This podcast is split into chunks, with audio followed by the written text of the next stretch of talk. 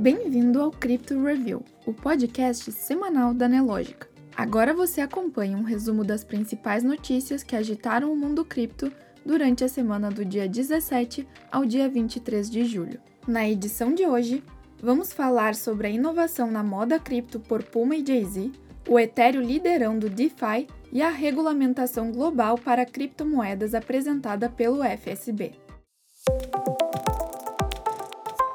O Bitcoin fechou a semana com variação negativa de 0,55%, cotado a 30.081 dólares. O Ethereum finalizou a semana com queda de 1,81%, cotado a 1.888 dólares. Destaque positivo para Tron, que subiu 4,47% e fechou cotada a 0,08 dólares. Já na ponta negativa, Destaque para Solana, que fechou a última semana em queda de 9,70%, cotada a 24,77 dólares.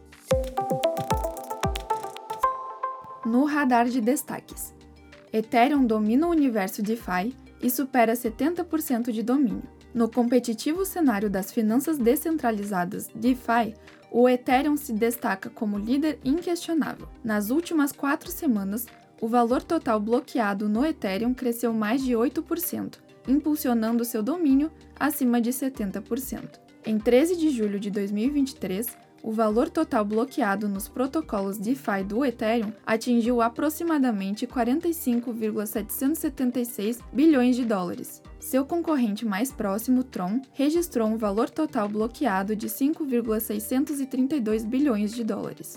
Essa recente variação foi fundamental para o Ethereum recuperar a supremacia que não detinha desde junho de 2021, durante o auge da primavera DeFi. Outro tipo de investimento que tem ganhado espaço no Ethereum é o staking nativo da rede, que pode ser feito por meio de um nó validador próprio ou via staking pools. O número de nós validadores está em constante crescimento, se aproximando dos 20 milhões e cerca de 60 mil endereços são adicionados diariamente à rede para staking. Isso demonstra o sólido crescimento da rede e o interesse crescente dos participantes em investir e participar ativamente do ecossistema Ethereum. FSB apresenta estrutura regulatória global para criptomoedas. O Financial Stability Board uma organização internacional responsável por monitorar o sistema financeiro global, de sigla FSB, apresentou uma estrutura regulatória abrangente para as criptomoedas. As diretrizes destinadas às 20 maiores economias do mundo, conhecidas como G20, baseiam-se no princípio de mesma atividade, mesmo risco, mesma regulamentação. Embora as recomendações do FSB não tenham caráter vinculativo, ou seja, as nações não são obrigadas a adotar as regras, a grande maioria dos países do G20, incluindo o Brasil, tem atacado as determinações do FSB em busca de uma abordagem global para o mercado de criptoativos. Uma das principais orientações do FSB é que as plataformas de criptomoedas devem separar os ativos digitais dos clientes dos seus próprios fundos, além de estabelecer claramente funções segregadas para evitar conflitos de interesse. Os reguladores também devem garantir uma cooperação e supervisão rigorosa em escala global. Puma e Jay-Z unem blockchain ao universo fashion. A famosa marca de calçados e vestuário Puma, em parceria com a gravadora Rock Nation, fundada por Jay-Z, surpreendeu o mercado ao lançar uma nova linha de tênis cripto. Equipados com um chip com identidade criptografada, os proprietários podem acessar conteúdos exclusivos, ampliando a integração do blockchain ao mundo da moda. Essa iniciativa representa a tentativa de combinar a popularidade das linhas exclusivas e originais de tênis com a capacidade da tecnologia blockchain de autenticar e registrar mercadorias de edição limitada. Através dessa iniciativa estratégica, a Puma e Jay-Z mostram sua visão inovadora e apontam para um futuro em que a tecnologia blockchain pode ganhar cada vez mais espaço no mercado da moda. Projetos Web3 têm queda de 78% em financiamento em 2023.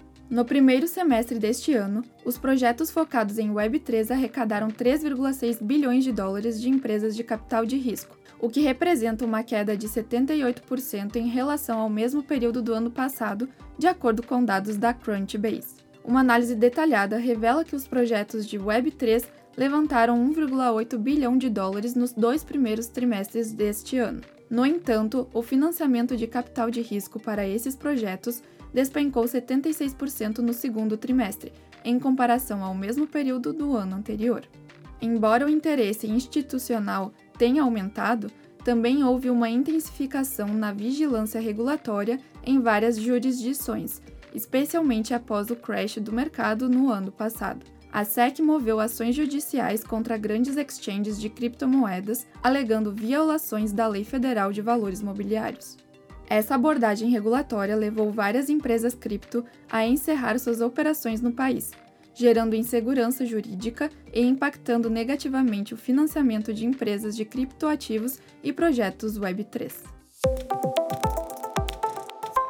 Kuwait proíbe transações com criptomoedas. O governo do Kuwait decidiu proibir quase todas as transações que utilizam criptomoedas como o Bitcoin a partir do dia 18 de julho. A decisão foi emitida em conjunto pela Autoridade do Mercado de Capitais, o Ministério do Comércio e Indústria e o Banco Central do Kuwait. A circular reafirma o compromisso com a proibição absoluta de casos e operações significativas envolvendo criptomoedas incluindo pagamentos, investimentos e mineração.